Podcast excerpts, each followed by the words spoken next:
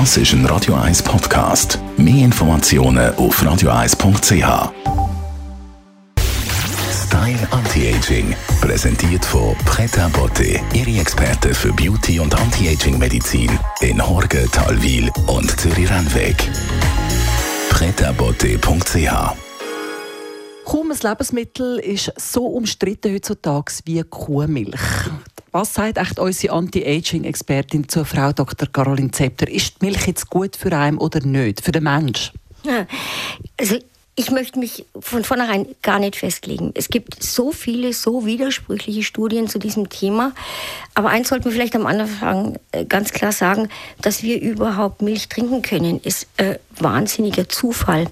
Man hat zum Beispiel die DNA von dem Steinzeitmenschen Ötzi untersucht und der war laktoseintolerant, wie wahrscheinlich alle Menschen zu der Zeit, weil die Kuhhaltung zu der Zeit überhaupt noch nicht verbreitet war. Der war Jäger und erst so 5000 vor unserer Zeit hat man angefangen, überhaupt Kühe zu halten und durch eine zufällige Mutation in unseren Genen haben dann einzelne Menschen den Vorteil gehabt, sie konnten die Milch auch verwerten. Die Frage ist, ist es ein gutes Getränk, ja oder nein?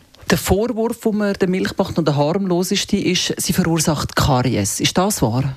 Ja, weil da ist Laktose drin. Und wenn jetzt ein Kind recht viel Milch trinkt und die Eltern achten nicht auf die Zahnpflege, dann verursacht es natürlich Karies. Genauso wie jeder Saft oder wie jeder Brei. Nicht mehr und nicht weniger. Der größere Vorwurf an die Kuhmilch ist, äh, sie verursache Krebs. Und da gibt es riesige Widersprüche. Auf der einen Seite hat man ganz klare Daten. Männer, die viel Milch trinken, haben ein erhöhtes Prostatakrebsrisiko. Also da gibt es ganz gar nichts zu diskutieren, das ist so. Und eine sehr berühmte Studie ist die von dem Dr. Campbell, diese China-Studie, der eben Ratten einerseits vegetarisch ernährt hat, auf der anderen Seite mit Casein. Und wenn man die hinterher einer krebserregenden Substanz aussetzt, dann entwickeln nur die Rattentumoren, die vorher Casein gehabt haben, die vegetarisch ernährten Ratten nicht. Und ich meine, das, das ist natürlich, das sind schon Sachen, die dafür sprechen, dass es was machen kann oder zumindest das Wachstum von Tumoren begünstigen kann. Das gilt aber nicht für jede Krebsart. Beim Darmkrebs scheint Milch eher einen protektiven Effekt zu haben. Hm. Es bleibt also nach wie vor umstritten. Das Positive, was man der Milch nachhängt, ist das Kalzium, dass es gut wäre für Knochen. Ja, und das war ja auch immer der Werbeaufhänger eigentlich für die Milchindustrie. Das Kalzium in der Milch macht starke Knochen und so weiter. Das scheint sich nicht ganz nachweisen zu lassen oder bestätigen zu lassen. Da gibt es eine große Studie aus Schweden und die zeigt klar, dass Frauen, die mehr als drei Gläser Milch pro Tag trinken, einfach ein erhöhtes Osteoporose-Risiko haben im Vergleich zu Frauen, die keine Milch trinken. Und es gibt einem ein bisschen zu denken. Je nachdem, wer diese Studien fördert, auch da muss man wirklich aufpassen und da, da bitte ich jeden auch selber kritisch zu sein, muss man natürlich sagen, die Ergebnisse können in, manchmal in die eine oder andere Richtung interpretiert werden.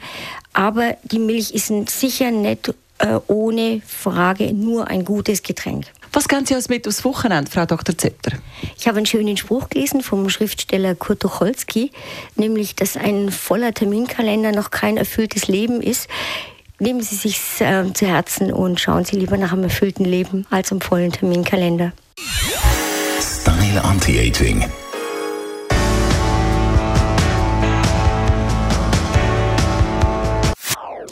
Das ist ein Radio 1 Podcast. Mehr Informationen auf radio1.ch.